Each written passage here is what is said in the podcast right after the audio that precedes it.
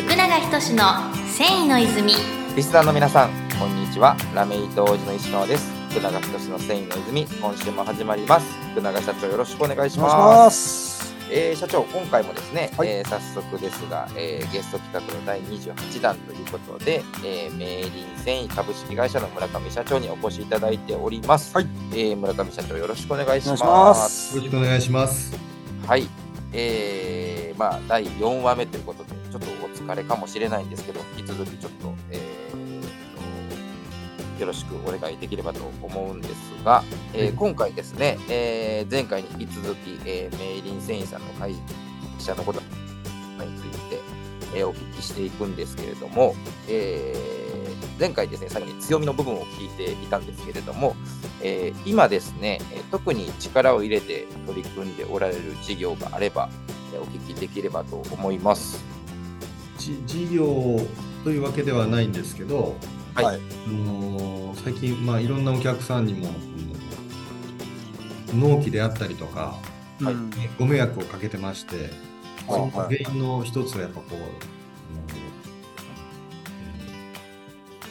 せ供給力不足、あ安定したして供給ができないってところに原因があって、うんあのサプライチェーンの見直し、再構築を今、あのに取り組んでます。うん事業というわけではないですね。はいはい。はい。うんなるほど。あのーえー安定供給というのはその生産量ではなく技術力の方ですか？えー今、両方落ちてます。はいはい なんか技術って少しずつ上がっていくものだと思うんですけど、はい。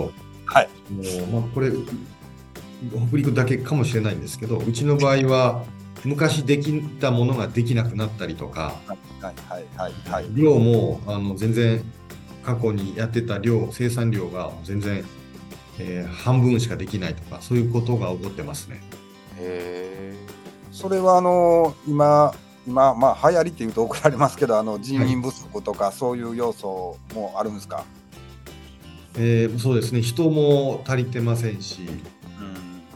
やっぱあのこのコロナの2、3年間っていうのは、あーはいはいはい、例えば設備のメンテナンスも十分できなかったりとか、うんえー新しい雇用もしてなかったりとかっていう時期が続いたので、うん。突然注文が戻ってもちょっと対応しきれない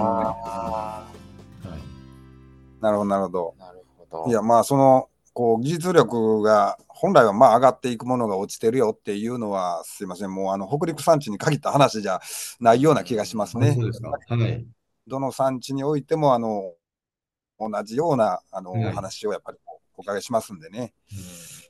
まあ、やっぱりこのコロナの2年なり3年なりっていうのは本当にこのなんていうんですかね、えーやっぱり変わりましたですよね。はい。うんまあ、我々も一緒ですけども、うんあのまあ、生活スタイルが変わったっていうのと同じようにあのこう生産側もやっぱり変化ありましたですからはい。その間何もできなかったっていうのは本当に大変な、うんうんうん、設備の面でもそうですしね、まあ、雇用の面でもそうですしうん非常に苦しい状態でしたですね。うんでまあこれをもう一度再構築しようという感じでしょう。そうですね。まあ、これからあの新しく工場がどんどん建つということはまずないと思うんですけど、うん今残ってるとこぐらいは、あの皆さんでこう生き残っていきたいなっていうのは、本気で思ってますね。うんうんそれはあの若い方をこう育成させるみたいなお考えですか？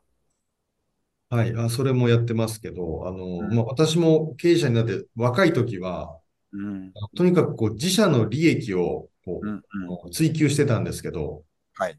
こう最近ふとこう振り返ると、うん。結構あの工場さんがこう、あの後継者がいないから辞めるとか、うん。いろんな問題でこうあの減っていくんですよね。はい。うんでえー、メイリン繊維としては結構商品開発も頑張って、うん提案も頑張って、うん。おかげでこう注文もいただけるんですけど、うん。作るところがないっていうのがやっぱ問題うん。うん。なので、あのうちも経営計画を変えて、持続可能な産地っていうのを目標にして、今ああ。はだから自社の利益よりも、その産地の継続の方を優先してやってる。うん。なるほど、すごいですね。でもなかなか、あの、まあ、言い方悪いとこう、手のひら返したみたいな、うん突然なっても、なかなかその工場さんは、なんか怪しんできます。ななんか企んでんのかみたいな。は なるほど。いまあまあ、でもそこは真摯に、真摯に対応して、あの、信用していただくしかないですもんね。なので今、いろんなその協力工場さんの課題とか悩みとか、本当に、あの、言って伺うようにしてますね。ああ、うんなるほど。まあ、やっぱり現場感大事ですからね。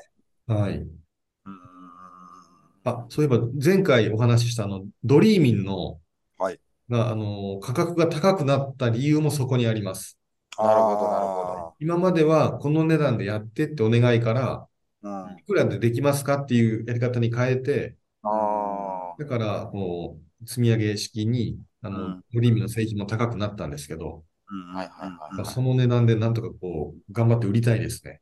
うんあ。そうですよね。はい。うんまあ、売れへんから安するっていうのはちょっとね、こうもう違う方向やと思いますんで、まあ、あとはもういかにその3万出してもそれ以上のものがあるよっていう、うんまあ、ニトリのコマーシャルじゃないですけども、お値段以上の状態のものをね、はい。アピールするしかないとは思いますんで、はい。うんぜひドリーミン皆さん買っていただきたいですね。そうですね。はい。はい。ではではですね、ちょっと角度を変えて、今ですね、仕事でまあ面白いとか、なんかそういった思うところとか、まあ、魅力の部分とかってどんなところにありますか？あの面白い。あの、繊維ってこう意外とこう社会に貢献できてるなってう。いうんところはやっぱまあ魅力の一つかなと。うん。はい。で、あの、僕はもともとそんな環境に優しい人間ではなかったんですけど、たまたまこう取り扱ってるあの素材が、はい。えーまあ、も天然原料だから成分解するとか、はい。はいはい。まあ、そういった、まあ、まあラ、ラッキーですね。でもあの本当にそういう素材を取り扱っていると、ちょっとずつその環境を意識する人間に変わってくるんですよね。ああ、ははい。なるほど、なるほど。はいい。はいはいはい。何の質問でしたっけ？面白いところと、まあ、仕事魅力みたいなところですね。いう、まあ、社会にこう貢献できることと、やっぱり、あの、かっこいい記事、綺麗な記事できると、その、お客さんがこう、ハッピーになる。うんはいうん一般のその、えー切られたお客様がハッピーになるっていうのは魅力かなと思います。なるほど。まあ、あのこう繊維って、えーまあ、あの社会に貢献できるというふうにこうおっしゃられたのは、やっぱりそういう、そハッピーの要素ですか？うん、まあ、そうですね。あと、北陸の場合は、繊維が持続すると、やっぱ雇用であったり、経済とか、そういうのもあるので、うんまあ、福井はやっぱり織物の町ですもんね。はい、メガネと織物ですかね。そうですね。はい。うんうんうんうんこれでも福井にいる方はやっぱりその繊維業界におられない方も繊維の町であるよっていうことはちゃんと認識されておられるんですか？いや、今の若者はあまり知らないと思います。あそうなんですか。はい。そして、その若い方には繊維は、あの、人気ないですね。あはそ それはもうあの賃金の問題ですかね。い。とか、悪いイメージがあるのかちょっとわからないですけど、ひょっとしたらあ、その親世代が。止めてるのかもしれないですね。あせ繊維行くなと。学校を卒業する息子とか娘に、繊維は行ったらあかんって止めてる。なるほど。えいやでも繊維に従事してる方は非常に多いじゃないですか。はい、あまだだから、だから余計かな。なるほど。まあでもあの本当に、えーまあ自分たちがねやっぱり食うていく利益っていうのはまあ最低に必要ではありますけども、はい、そういうその今後のこう地球規模ではありますがあー社会貢献ができていけば、本当にいいですよね。はい。なるほど、なるほど。ちょっといいお時間にあ、ほんまや。なってきまして、はい。ちょっとまだ続くっていう感じになっちゃうんですけれど、え何回目ですか、今？5今回、えー今今4回4回目なんで、次回が、まあ、はい最低5回は、はい。なりますね。はい。では、えー今回はこの辺で締めさせていただいて、えー最後に、えーまた、えー村上社長の方から何かお知らせとかあればよろしくお願いします。